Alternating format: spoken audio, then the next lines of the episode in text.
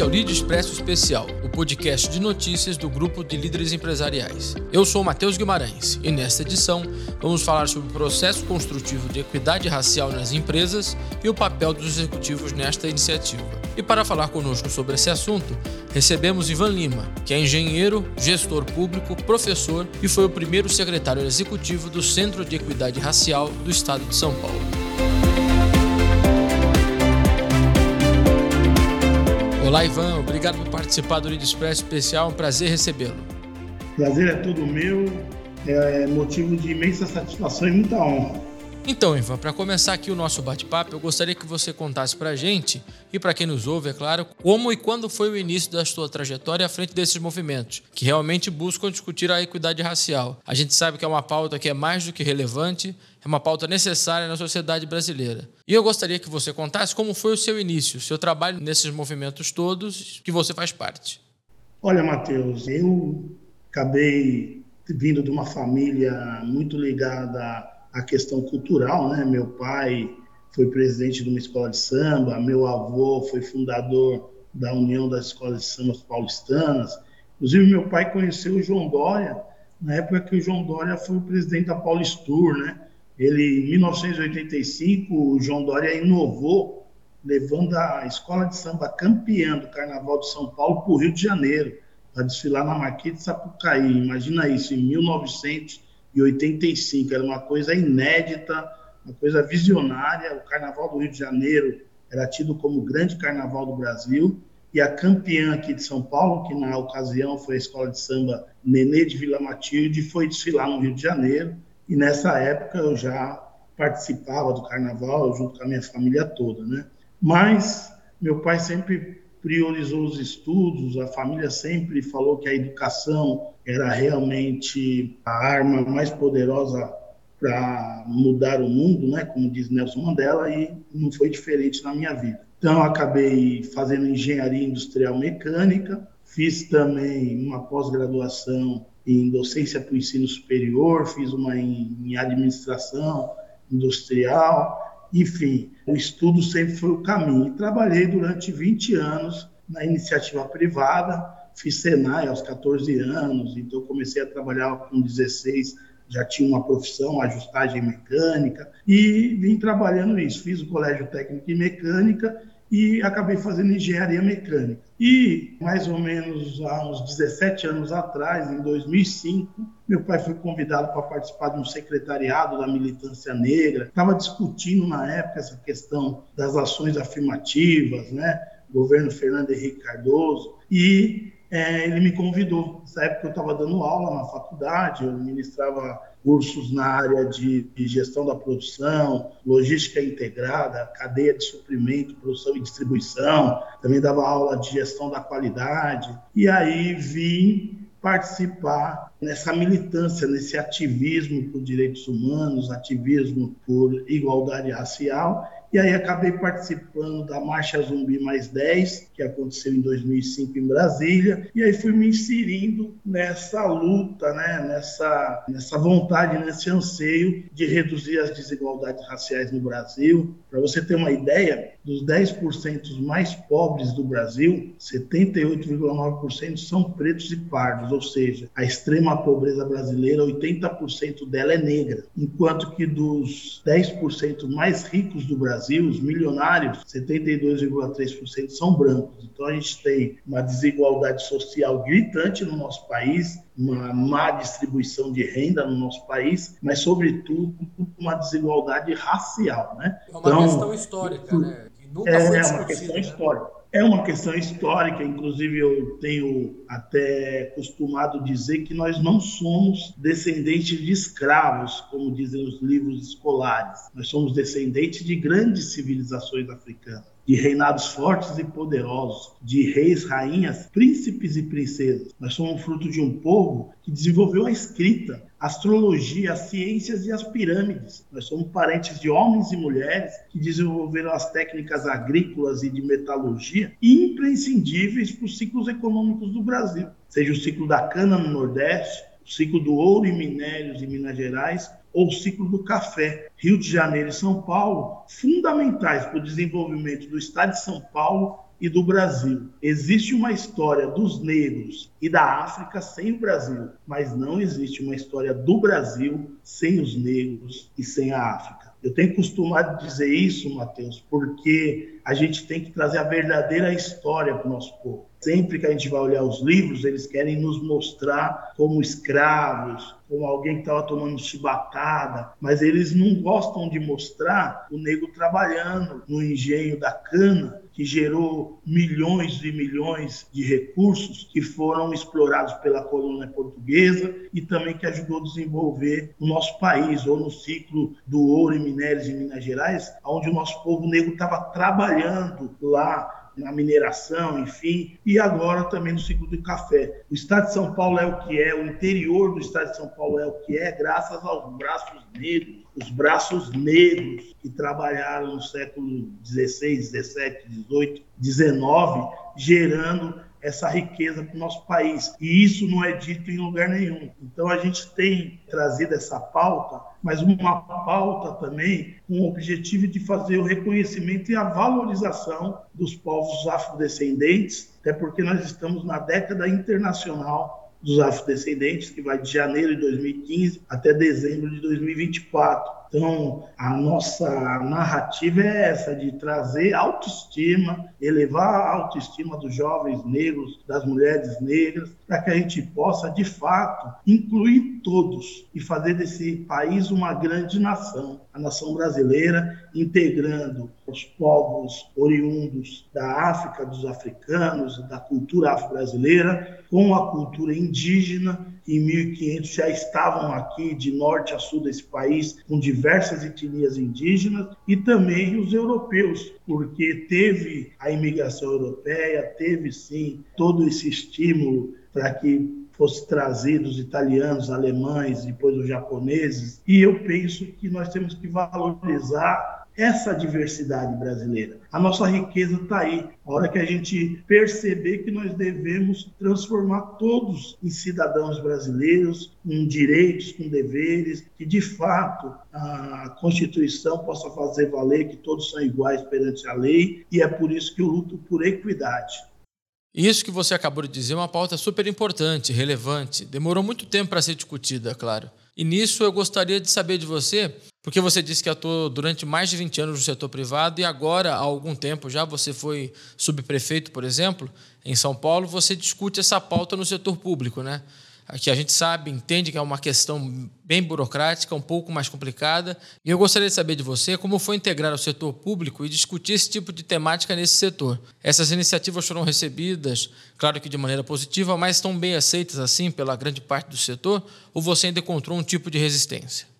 O que eu mais assim é, me senti à vontade no setor público foi justamente por ter tido essa experiência aí de 20 anos no setor privado. Então foi o setor privado que me deu a base de informática, o setor privado me deu a base do trabalho, né? Desde os 16 anos fui trabalhar numa indústria, eu amo indústria, tanto é que me formei nessa área, adoro. Faz tempo que eu não volto numa fábrica, mas é, fiz engenharia industrial. Mas no terceiro ano da faculdade eu fui fazer um estágio em logística na Sabó, né? Os primeiros projetos de logística integrada. Tinha uma consultoria chamada Ed Kearney e aprendi muito também. Ali eu aprendi o Excel, técnicas avançadas. Então, quando eu fui para o setor público, eu já fui com uma bagagem muito grande de trabalho, de conhecimento, principalmente conhecimento conhecimento profissional. Isso sempre me ajudou muito para trabalhar em equipe, para fazer gestão de processos, é, entender sobre indicadores de desempenho e,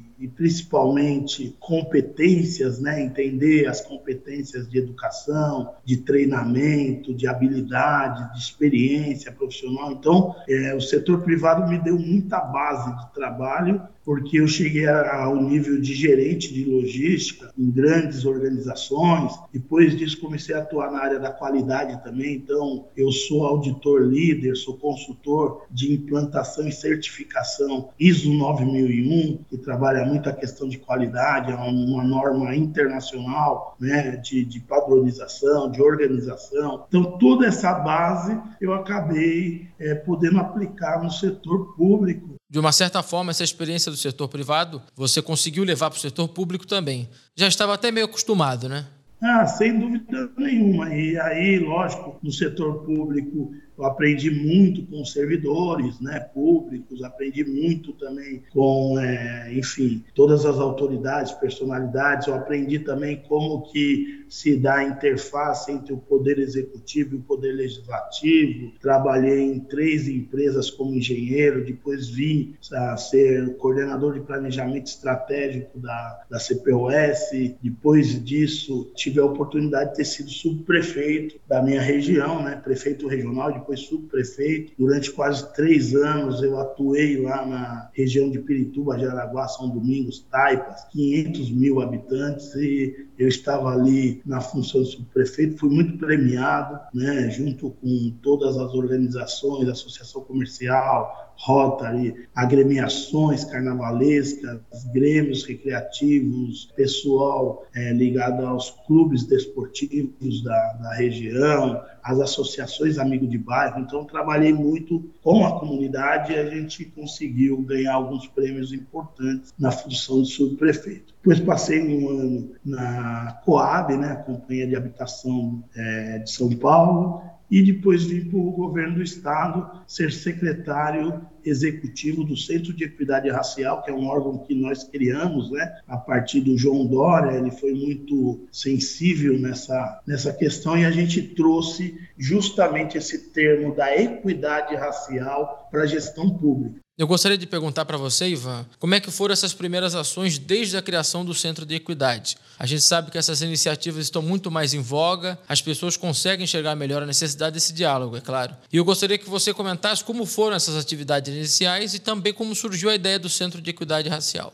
Então, a ideia do Centro de Equidade surgiu porque, na época, a gente estava vivendo a questão da pandemia, né? E foi a maior tragédia da nossa geração. E o João Dória ele teve uma uma atuação ímpar, né? uma, uma, atuação de um verdadeiro estadista lutando pela vida dos brasileiros. Né? Foi buscar vacina, ele criou o Centro de Contingência da Covid-19, que era um, um, um, grupo de especialistas, médicos, cientistas, enfim, como era um problema novo, ele ouviu essas pessoas, tomavam-se decisões coletivas para resolver o maior problema da nossa geração. E foi inspirado justamente no Centro de Contingência que a gente criou o Centro de Equidade Racial, chama centro justamente porque ele já tinha criado o centro de contingência da Covid-19. E como é, o número de casos e número de óbitos, a população negra estava sendo a mais afetada, né, a população periférica e principalmente a população negra, então foi com esse argumento que eu convenci o governador na época a criar um órgão que pudesse trabalhar pela retomada do desenvolvimento social e econômico do nosso povo negro, né, que no estado de São Paulo corresponde a 40% da população paulista. São quase 20 milhões de pessoas das 46 milhões que nós temos no estado de São Paulo. Uma outra pergunta que você me fez, que é importante, por que atuar no, no setor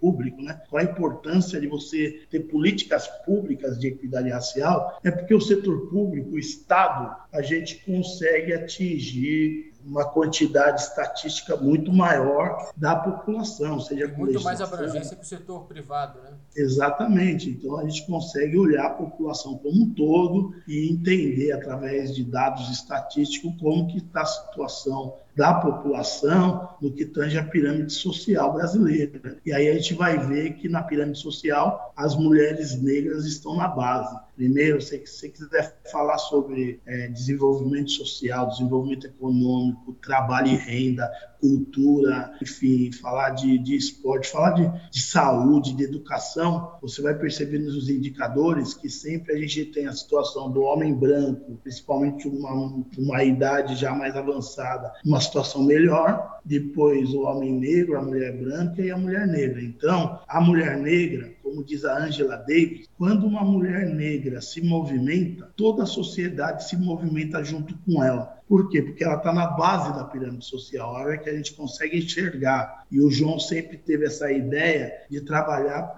para as pessoas que mais precisam. Ele abria todas as reuniões dele dizendo isso, que o, a prioridade do governo era realmente trabalhar para aquelas pessoas que mais precisam, pessoas que se encontram em alta vulnerabilidade social, e aí a população negra sempre se encaixa nessa, nessa situação. E o nosso sonho, meu sonho, que já foi o sonho um dia de Martin Luther King, é que a gente consiga, é, sem dúvida nenhuma, reduzir essas desigualdades raciais, sociais e realmente ter igualdade de oportunidade para todos os brasileiros. E ele dizia uma frase assim que nós não somos o que gostaríamos de ser. Nós não somos o que ainda iremos ser, mas graças a Deus não somos mais quem nós éramos. Então a gente vem num, num processo, numa evolução, numa, numa luta constante para poder ter igualdade de oportunidades e hoje eu li um, uma matéria que dizia que se a economia continuar da forma que está e se a gente não tiver ações afirmativas, seja no setor privado, no setor público e na sociedade civil, vai demorar mais 400 anos para que o negro possa ter igualdade de, de, de, de raça, né? igualdade entre brancos e negros no Brasil. Vai levar mais 400 anos, ou seja, mais quase um tempo da, que durou toda a escravização no país, vai durar mais tudo isso de tempo tempo para poder ter igualdade entre brancos e negros no que tange a economia. Então, a gente precisa, sim, de equidade racial nas empresas, a gente precisa de ações afirmativas, a gente precisa que realmente a sociedade entenda que nós temos que enfrentar esse racismo e que não é uma luta somente do negro, mas de todos nós.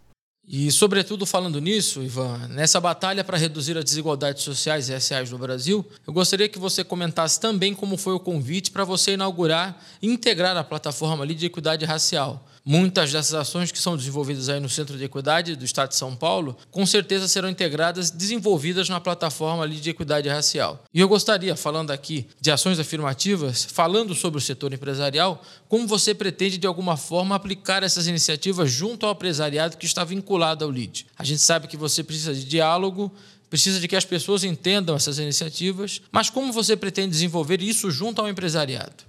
Não, maravilha, Matheus. Antes disso, queria só eh, terminar de responder a pergunta anterior, que vai ajudar nessa daí também. Claro então, as ações, as principais ações que nós fizemos né, é, no, no, governo do Estado, nós criamos um programa chamado Programa SP Afro Brasil, para a implantação de 20 casas afro em todas as regiões administrativas e metropolitanas do Estado de São Paulo. Acabamos agora de inaugurar a primeira em Barretos, as outras estão na fase de licitação outras estão construindo e são em várias regiões, vou citar alguma delas aqui, onde a gente vai ter as casas afro. E isso é muito importante porque são equipamentos públicos que foram implantados a partir de um convênio entre o governo do estado e, a, e as prefeituras municipais, onde o governo do estado entrou com 765 mil reais em cada casa para fazer a construção através de um projeto da CDHU e as prefeituras onde receberam esses equipamentos terão a responsabilidade do custeio, da manutenção, de manter essas casas funcionando. Então, tem a Casa de Barretos, tem Presidente Prudente, tem São José do Rio Preto, tem Campinas, tem Osasco, Carapicuíba, tem Mauá, tem Lorena, tem na Baixada Santista em Cubatão, tem Casa Afro em, em Araras, em Araraquara, enfim, nas regiões onde o governo do estado tem suas sedes, na prefeitura a gente tem as subprefeituras que ajudam o prefeito a fazer a gestão. No estado, a gente tem as regiões administrativas onde a gente tem os escritórios do governo para que possa de forma descentralizada fazer a gestão no estado. E, e em cada uma dessas regiões administrativas a gente tem então agora uma casa AFOS, foram quase 20 milhões de reais investidos numa política pública para a população negra de forma inédita no estado de São Paulo. Fora isso, a gente fez um trabalho de ter a estação SP Afro Brasil, que é na estação Barra Funda do metrô, um centro de equidade racial na, na estação Barra Funda, que é um projeto que a gente pretende terminar de implementar. A gente fez o Fórum SP Afro Brasil 2021 e agora 2022 em novembro, que discutiu uma série de políticas públicas e que valorizou quase 20 expressões culturais afro-brasileiras diferentes, ou seja, o samba, samba rock, samba de carnaval, capoeira, o maculelê, o maracatu, tinha é, as congadas, né, os reinados de Congo com as congadas, teve black music, funk, hip hop, enfim, a, a, cultura afro ela se expressa muito de forma cultural, né? Então é um processo é, de valorização e reconhecimento da cultura, né? Exatamente. Então, esse fórum teve 2021 e 2022. Fizemos o prêmio SPF Brasil. João Dória participou do, de 2021, onde, foi, onde teve o lançamento das Casas Afros, e agora nós tivemos a premiação de vários secretários que conseguiram desenvolver ações é, voltadas para a questão da equidade racial, e eu vou citar alguma delas aqui. O Plano Estadual de Promoção da Igualdade Racial, que vai de 2022 a 2032, desenvolvido pelo Conselho de Participação e Desenvolvimento da Comunidade Negra do Estado, o Centro de Equidade Racial e a Coordenação de Políticas para a População Negra e Indígena, a Frente Parlamentar de Promoção da Igualdade Racial da Assembleia Legislativa e o SOS Racismo também da Assembleia Legislativa, além de diversas entidades da sociedade civil organizada. Também tivemos programas, políticas e ações em diversas secretarias de Estado, o Empreenda Afro, que é a ideia do afroempreendedorismo, na Secretaria de Desenvolvimento Econômico, também o Observatório de Equidade Racial na Fundação SEAD, o Selo Paulista da Diversidade na Secretaria de Desenvolvimento Econômico, as trilhas antirracistas e o curso sobre a contribuição da comunidade negra para o desenvolvimento do Estado de São Paulo e de ações afirmativas e jurídicas do Estado, ministrado pela Faculdade Zumbi dos Palmares, em parceria com a Secretaria da Justiça e a Secretaria de Educação do Estado, e tivemos também a titulação das comunidades remanescentes de Quilombo do Vale do Ribeira, tais como Ostras, Sapatu, Iunguara, a implantação de 36 placas de identificação dessas 36 comunidades reconhecidas pelo Estado, talvez essa titulação tenha sido a maior ação de políticas públicas das últimas décadas, porque elas nos enchem de orgulho e pelo fato de conseguir entregar uma ação concreta para aqueles que representam toda a nossa ancestralidade, os nossos costumes e tradições, que são as comunidades quilombolas. É por isso que valorizo muito uma outra frase da Angela Davis, que ela diz o seguinte: Não aceito mais as coisas que não posso mudar. Estou mudando as coisas que não posso aceitar. Devemos sempre promover a coragem onde há medo, promover o acordo onde existe conflito e inspirar a esperança onde há desespero. Nelson Mandela. E a gente vê que com esse trabalho do Centro de Equidade Racial, você conseguiu colocar em prática o que o Nelson Mandela de alguma forma quis dizer. Mas como aplicar isso para o setor privado? Você enxerga que, por exemplo, há uma dificuldade em relação ao setor, por exemplo? A depender do setor, você entende que diretamente influencia nesses números de equidade ou não? Você trata o empresariado como algo que pode ser realmente incluído nessa pauta de equidade? Caríssimo Guimarães, essa pergunta ela é fundamental, né? E a gente vê que o João realmente é um líder estadista mesmo, tem uma visão holística muito, muito apurada, porque ele traz para o LID, a hora que ele cria a presidência do LID Equidade Racial, ele inova e ele vem justamente em consonância com o que está sendo preconizado pelo Pacto Global da ONU. Então, a ONU Brasil está buscando 1.500 organizações, 1.500 empresas que possam trabalhar com essa pauta da equidade racial e que possa é, investir para até a agenda 2030, até 2030, conseguir por 50% de lideranças negras em cargos de liderança nas empresas do setor privado. Também nós estamos vivendo um momento do conceito ESG, que é um, uma, uma visão de governança, de sustentabilidade e da questão social muito importante. E, e, e, e o principal diferencial do ESG para outras iniciativas é que o ESG está vindo é, sendo implantado pelos investidores. Não são os CEOs da, da, das empresas, são os investidores que investem nas empresas que está cobrando que seja implantado essa ideia da, da, da diversidade, da equidade, da inclusão nas empresas e a gente nota que realmente é quem está investindo nas grandes organizações mundiais é que está buscando que, que tenha de fato essa equidade nas empresas. Então, as iniciativas que a gente pretende implementar no grupo LEAD, sempre com o apoio do João Dória, do Johnny Dória, da Célia Pompeia, enfim, de toda as lideranças, as autoridades, personalidades do LID, é que a gente consiga, de fato, criar uma rede, uma rede temática com as empresas que são filiadas ao grupo LID, tanto as brasileiras quanto as multinacionais, que a gente possa, então, criar essa, essa rede temática, que a gente possa criar um pacto nessas empresas para que tenham compromisso em desenvolver a equidade racial, e que elas possam, a partir daí, ter algumas iniciativas, alguns programas que a gente vai, de forma coletiva, né, através de um, de um comitê, através dessa rede, através dessa equipe, trabalhar tanto a questão de desenvolver é, um censo,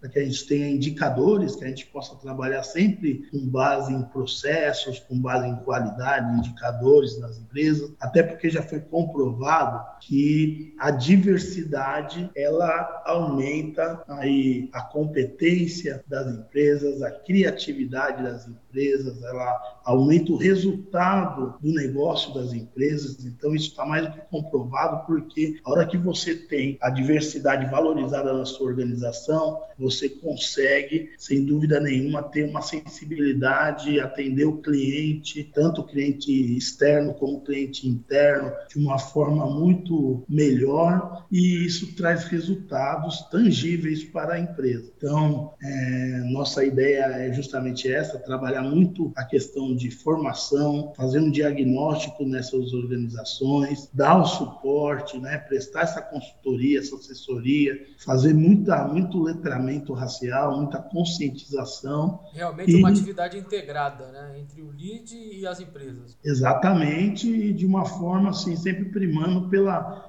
pela qualidade, pela competência, pela eficiência, eficácia, sempre buscando como o João tinha como princípios na sua gestão pública, alguns princípios também na gestão privada. Mas na gestão pública ele trabalhou muito a descentralização, a participação, a inovação, a eficiência e transparência como princípios básicos que nortearam toda a gestão de qualidade que nós implementamos no seu, nos seus governos, né? seja na prefeitura, seja no governo do estado, sempre trabalhando muito focado em cima de metas, em cima de resultados, em cima de realmente de muito trabalho. O João tem essa característica de ser uma pessoa muito trabalhadora, né? E assim, e que prima pela perfeição. E é isso que a gente quer trazer para o grupo LEAD, né? E para essas organizações que são filiadas ao LEAD, associadas ao LEAD, é que a gente consiga, eu estou muito otimista, que a gente consiga realmente uma grande transformação